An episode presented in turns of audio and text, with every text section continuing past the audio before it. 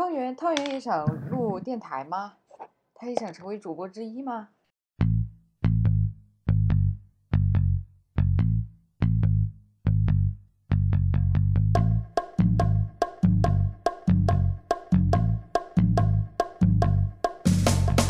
？Hello，大家好，这里是宇宙飞猫对齐了。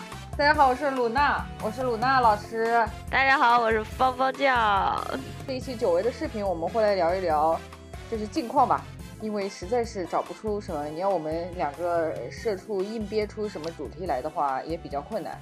然后这个这个这个时候，芳芳酱的那个猫一直在叫，它似乎也想加入我们的主播行列。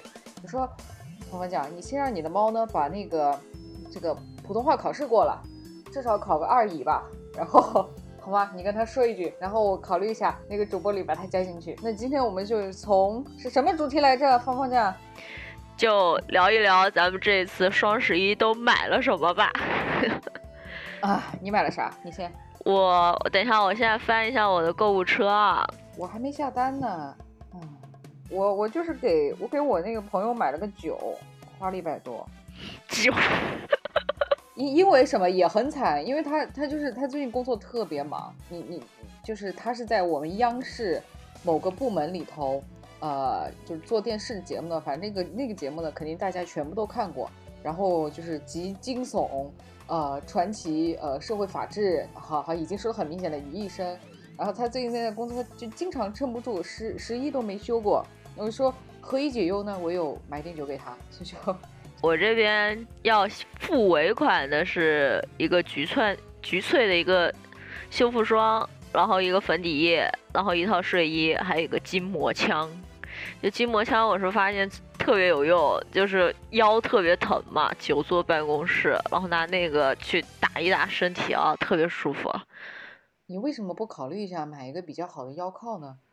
我买了一个腰靠，但是还是会特别难受，就身体就有一些地方还是会很僵硬，就比如说脖子啊什么地方，本身就颈椎其实问题挺大的我，所以我就想买个。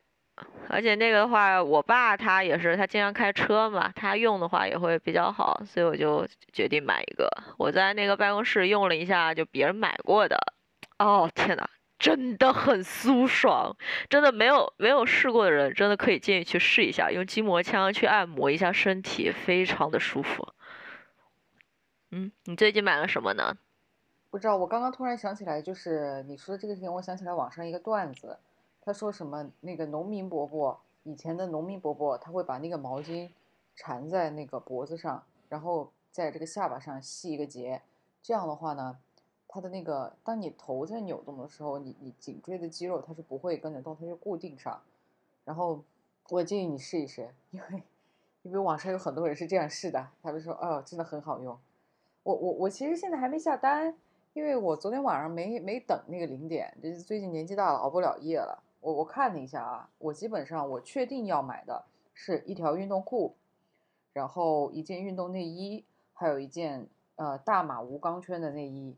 呃，为什么呢？因为嗯，就我们这个十一月份，我的旁边那个健身房它要它要升级改造，当然我也在想。你十一月份升级改造，是不是你改改着改着你就跑路了呢？对不对？大家都看过幺八幺八黄金眼吧？啊，但是这个健身房呢，它而且啊，而且有一个很诡异的事情，就是这个健身房，它是它它是它突然升级改造之前，呃，推出了一个买十个月送十个月，呃，买十二个月送十二个月这样的活动啊。汤圆，我听见汤圆在叫，汤圆是说，是吗？对吧？汤圆说，是吗？啊，对。对，他就优惠力度超大，然后你突然有一个这么高的优惠力度，然后改，然后又开始突然说要终止，我就觉得 可能是要跑路，呃，不过还还好我我的那个卡十十还有一个多月就到期了，然后我之前去的比较勤，所以也不算也亏也不会亏太多吧，说不定还赚了呢，啊，所以这一个月我就没有办法去做做一些那个运动嘛，但我又不能一直跑步，我我怀疑我一直怀疑我跑步的姿势不是很正确。因为如果我连续性的，比如说连续两天跑十公里的跑，每天跑五公里的话，我的膝盖会疼。所以呢，我的朋友 Miss 哈，他把他那个买了但是没有用过的健身环寄给了我，就是就 Switch 那款健身环嘛，我已经收到了。所以我就打算那个之后呢，就经常在家里做一些运动。然后又因为是冬天，我本来是有两套运动服的，就是内衣啊、上衣和裤子这种的。但是发现冬天，你就发现大家洗衣服没有那么勤嘛，然后它晾的也没有那么快，我就一直想再买一套，所以正好这个双十一。然后还有一个就是无钢圈内衣，啊、作为一个大胸女孩，嗯，此生的自从发育到二十二十六岁，一直穿的是有钢圈的内衣，非常痛苦，呃，说实话。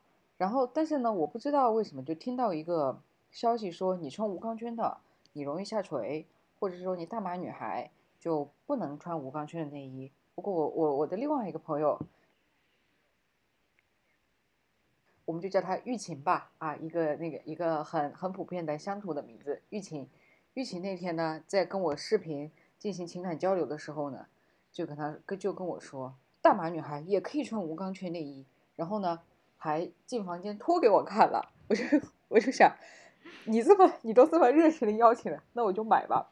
再加上那段时间，那段时间工作压力很大嘛，然后又没有什么其他排解的方法，除了运动，运动已经不够了，所以半夜回来我就会 我就会在淘宝上下单。但是呢，我我又比较克制，我就不会买很贵的东西，所以在那个月之后，我发现家里有十个无钢圈内衣，就是三十多块钱那种有十个，让穿着是很舒服。可是如果你经常穿，因为它只要三十多块钱一个嘛，然后你又经常穿，它就会它会松嘛。正好我经常买的那家运动那那家内衣店叫奶糖派啊，此处呃不是广告，但如果爸爸找我们也是可以的，谢谢爸爸。他推了一款新的那个大码无钢圈的内衣，然后这是他第一次做，就很贵，就两百多块钱一只。我就想，what？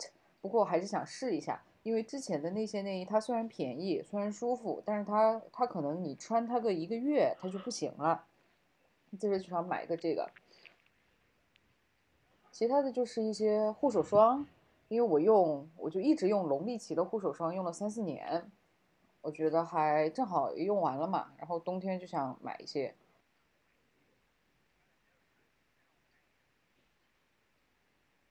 哟，我的淘气值终于到九百七十七了。哇，你淘气值还还蛮低的呢。我记得我是非常早就是达到资格可以成为他那个八八会员的。那好，那既然是这样，那说明我买的不多，那么我的钱到底都到哪里去了呢？这是一个问题。哎，还真是。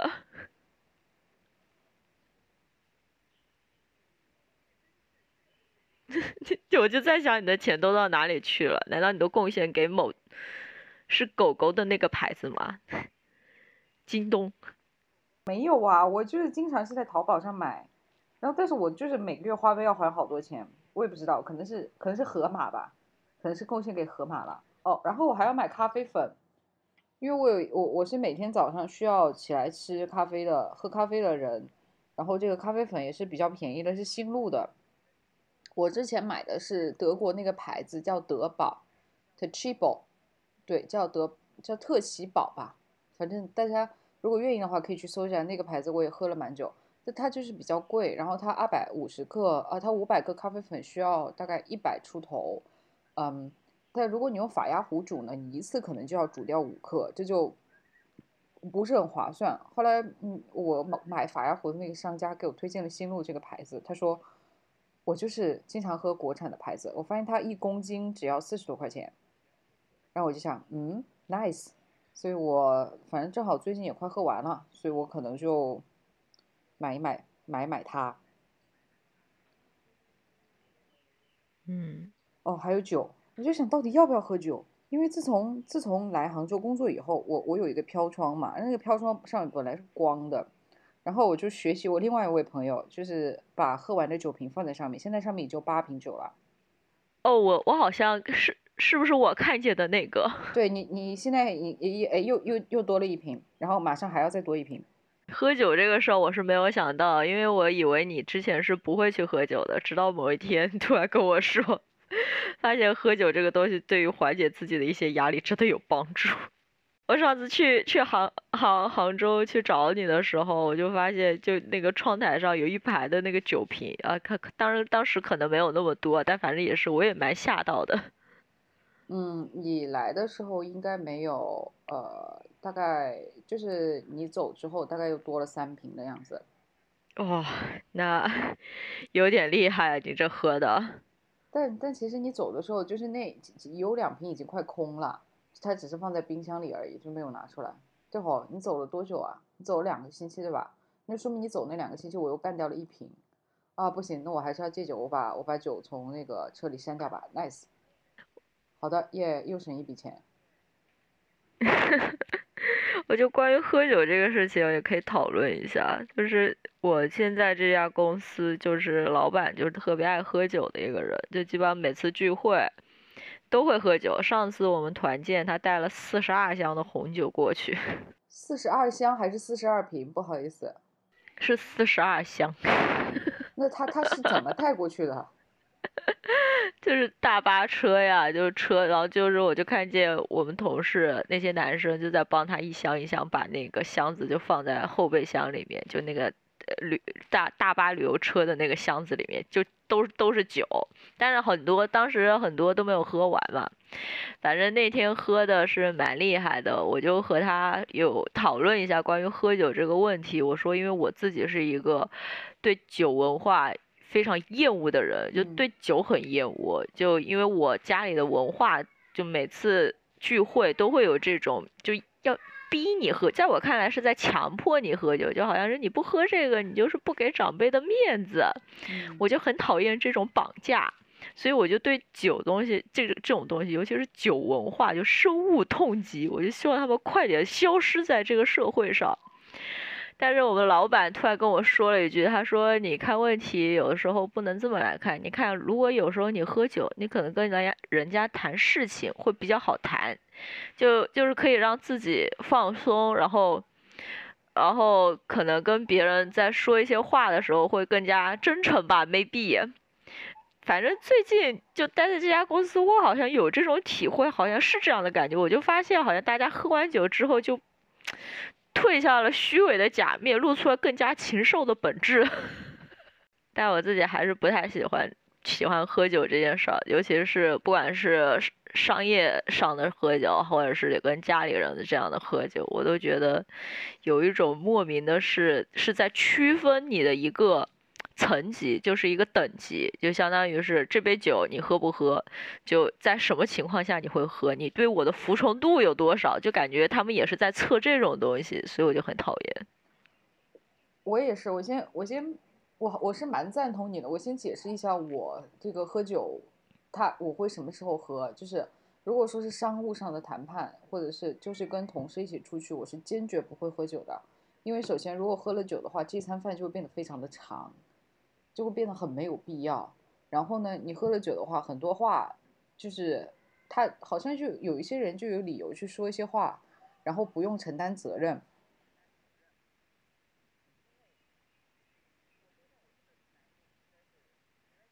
我觉得应该就是老板的原因，他他他他说的有一些话，有一些东西，其实在我们看来完全是可以归为性骚扰范围的，职场性骚扰范围。但是他真的很喜欢在群里头开黄腔，这个就超级讨厌。然后呢，然后他他又他又是一个没有生活的人，哦，这个也实在是实在是真是真是绝了，我跟你说。但是他就是那种他觉得工作就是他的生活。然后呢，他又是那种他觉得他觉得好的东西，那员工一定也要觉得好。就比如说他很喜欢吃火锅，然后所以他经常就是想拉着员工去吃火锅，但是大家其实都不想去，就想早点下班回家。或者说他很喜欢唱歌，要拉员工一起去唱歌，甚至他不管你有没有做完工作，就是你得陪着他在那玩儿。然后呢，我就是每次都明确的拒绝，所以我从来不去。后来的话，他就不说这个事情了啊，爽飞了。OK，哦，就回到回到酒这个问题。我我是觉得喝酒它是一个比较危险的行为，所以的话，我只在就是自己一个人的时候，如果说压力很大，然后我在看剧的时候，我会喝一点。啊，好，从今天开始要戒掉。还有就是我跟几个很好的朋友在一起玩的时候，我们会喝一点，然后会开始这样聊天，就仅限于这种。嗯，这个可以保留，但是好，我我所以，我再也不买酒了。OK，我我要戒我要戒酒，nice。好，今天又下了一个呃决心，鼓掌。谢谢谢谢谢谢谢谢。而且你知道，就是喝酒，我觉得这个时候真的要叫王老师出来聊一聊。就王老师的第一第几任男朋友啊，忘记了，反正就上一任男朋友。但他们两个好像，我听王老师抱怨，分手比较大的原因就是因为那个男的酗酒，就是酗的。哦，对，对对对。那王老师曾经说过，他酗的醉醺醺的回来，然后就是发酒疯啊，乱敲门，然后吐的乱七八糟，而而且还有王老师去帮他收拾。就王老师就很铁石心肠的说，呃，不是铁石心肠，我觉得正常人都应该这样做。跟他讲说，我不收，你自己收，又不是我喝的酒。反正这个好像是他们分手的最大的理由。嗯。我也有听听他讲过那个故事，太可怕了。哎，对，还有就是我爸，我爸，我爸也是，就很喜欢喝，他喝就跟王老师男友那表现一模一样，发酒疯，呃，嗯，就是就胡胡咧咧，然后他每次喝完酒就打呼噜的声音特别大，能穿透我们家两层墙，就是他在他房间里打呼噜，我在我房间里睡着，我能听见，啊，真他妈绝了。然后还磨牙，哎呦，也是也他妈绝了，我都不知道我妈是怎么熬过来的。哎，那你爸会经常喝酒吗？就每天顿顿不离酒这种？他会，但是他这个酒呢，就是自从他医生跟他讲，你再喝你就去死，他现在会把那个，就比如说他以前顿顿要白酒，后来他可能就换成啤酒，就是说他会不会醉？不过他那个。就他也没有办法，就他那个年代，你看他，他就做的那个职位嘛，就跟你就有些东西你不喝酒真的就是谈不成。然后他是号称在酒桌上千杯不醉，其实也其实也蛮辛苦的，就是疯狂的喝，然后喝了下了酒之后就开始睡觉，后来不就是喝到那个就是部分很多地方出问题了嘛？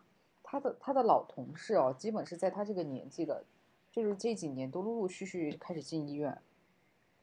就大大小小方面都出了问题，然后他现在不是退居二线嘛？他现在也学乖了，就第一个是酒少喝，然后烟呢尽量少抽，然后就是天天保健日法。哦，那还挺好的，就是有所改变。对，然后哎呀，我听见你说这个四件套的事儿吧，我就想我也得去买一件四件套，就在你推荐的那个店。嗯，我这次准备买的是那个珊瑚绒的，冬天睡那个珊瑚绒的，我天呐，可不要太舒服。是啊，那你得那个嘛，对吧？就是冬天这种像珊瑚绒的，你得备两套吧？哦，我家本身就有一套，但那套就比较旧，然后所以这次我就想买一套新的。哎，它这个珊瑚绒打的还蛮便宜的，因为我看我之前买那一次是一百八十五块钱一套，然后这次的话在购物车里好像只要一百四十多，nice 下单。哎，女人就是这样，女人就是这样凑在一起就会这样，好像就是很本质了。我都没有买什么，我都没有买什么，就是那种护肤的东西。哦，关于我我这次买的那个护肤还挺贵的，七百九十块钱。不过买一送一我就算了。长啥样啊？是是雅雅雅顿的那个橘翠吗？对对对，因为我最近发现自己的皮肤是变得暗沉，然后发黄，所以觉得哇，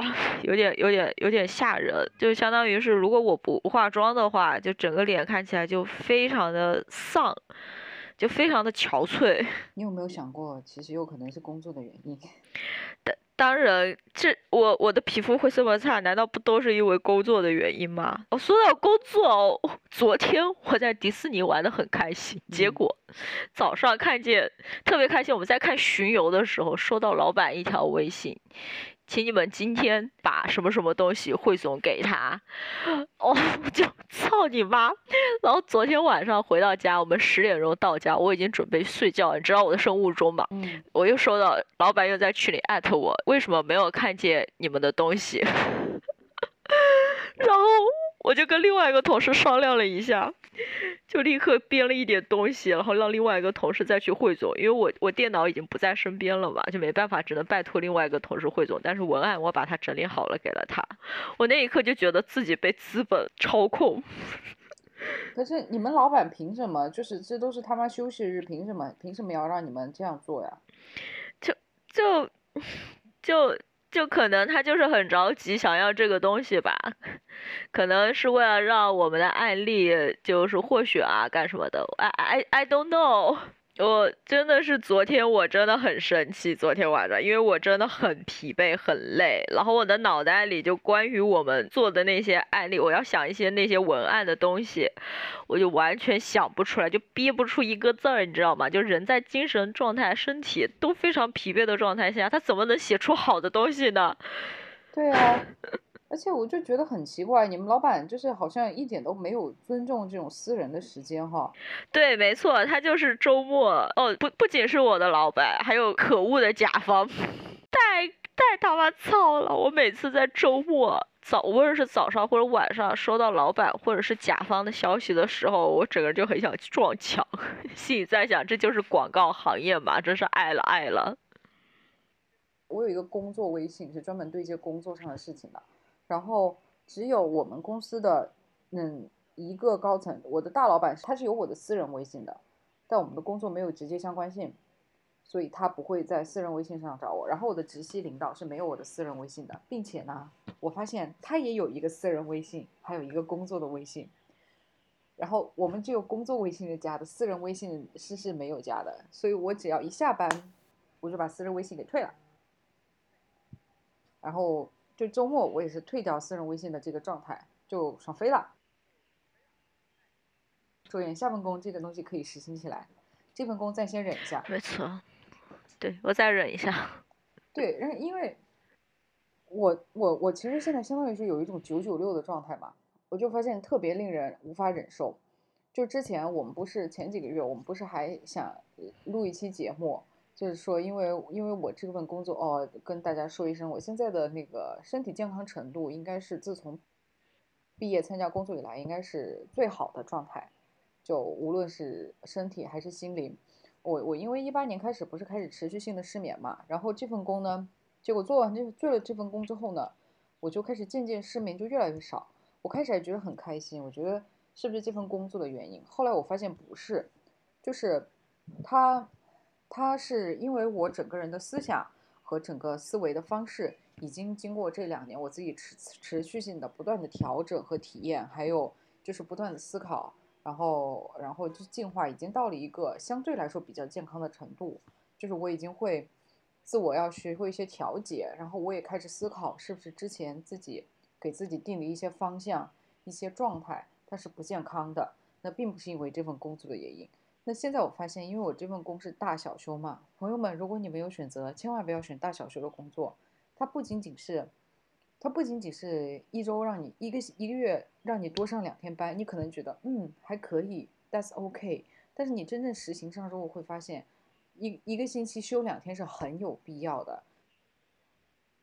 休两天，一个星期休两天，我觉得是每个人应该有的是一个底线的程度。而且你又没有。你又没有像华为一样给那么多钱，凭什么要求人家就就加那么多的工，对不对？你想一下，你一一个星期你两天，你要有点自己的生活吧？你要打扫一下屋子吧？你要去洗洗衣服吧？你要买点菜为下周做准备吧？你还有一些就是可以唧唧歪歪的事情需要弄吧？特别是我们女孩子，对吧？你说一一那个买一点东西，然后补充点货品啊，或者逛一逛啊，那这个一天不就没了吗？那你还要有一天你得去联络朋友吧，你不然的话，你不去社交，你怎么怎么能够脱单呢？你不去搜索，你怎么能够认识新的人呢？那这样就是一个星期其实两天它是满的，对吧？那那你如果只有一天，就是你一个月把这两天给抽出去了，那你至少给打个一半的折扣。你是想想剩下想想剩下的东西，你他妈的还有多少？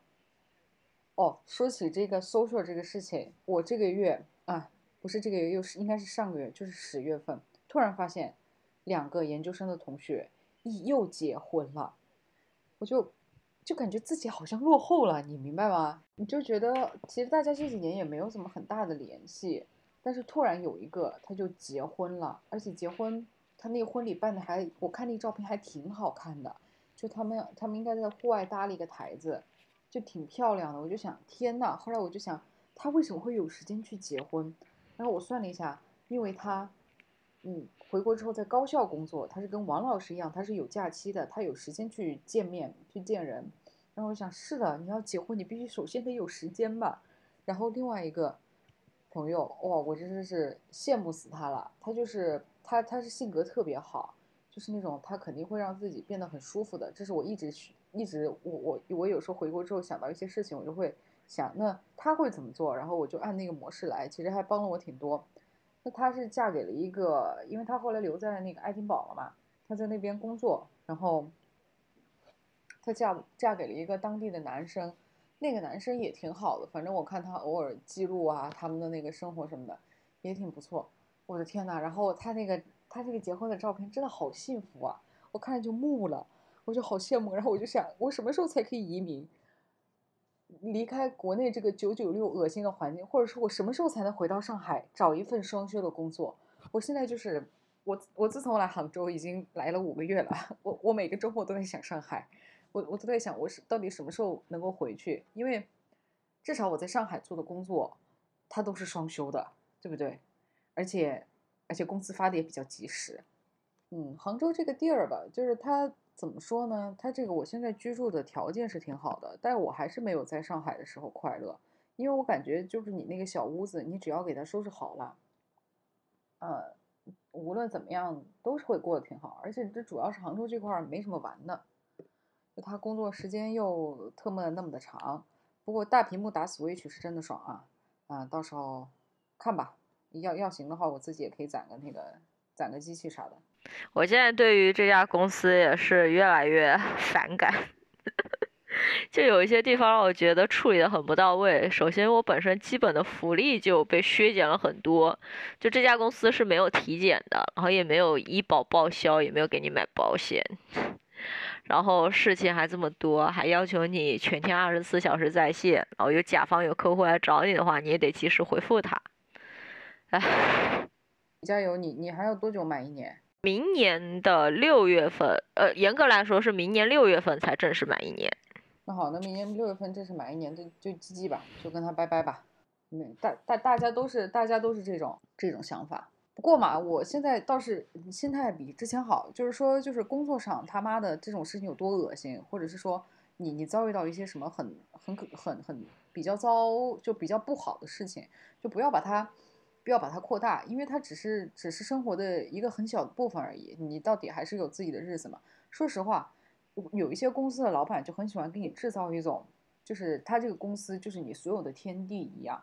然后的话，你就只能待在这里。那这这种想法也是不健康的。其实大家都是有自己生活的人。我离了你这家公司，我我再找的话也还是找得到呀。无论如何的话，还是可以活下去嘛。对，是，这是一个很重要的一个戏。他，我发现他们就是一直想要抓住你这个心理，就感觉好像待就我只能只配待在你们家公司，别的公司都不会要我，就这种感觉。对，这真他妈恶心。好，大家好，简历刷起来，前程无忧，什么那个那个智联招聘，还有那个 boss 全都挂起来，nice。没错，谁离不开谁呢？这日子真是。对啊，那好像感觉就一直给谁他妈的没有点什么家底呢，对不对？你到时候到时候出去找，当然找肯定是困难的了，你再找下一家是困难的。可是什么事情不困难呢？是人生就是由不断的困难组成的，然后我们要去不停的打败它呀。所以加油加油加油加油，撑住，撑住撑住撑住，然后该怼的时该怼的时候就怼，对该请假的时候就请假。就你们那老板，有时候你们也得嗯试试看向上管理吧。就是跟他说，有些东西你要是不急着要什么的话，你你你你不能不能就是对你们进行这种这这这种压榨，这的的确的其实是挺痛苦。我觉得他可能唐云又在叫，他也觉得没错，你们应该要反抗。我觉得他自己是嗯觉得他这样的管理会非常有效吧。唉，然后也可以体现出他是一个老板的一个地位吧。就突然发现，就是工作绝对不能是生活的全部。其实我现在也算算是没有生活的。你我以前还会经常做做菜之类的，其但现在其实都没有时间再做了。嗯，有猫猫嘛就好，至少你还有汤圆。而且这种这种日子就总是短暂的，会有生活在前面的。嗯，没错。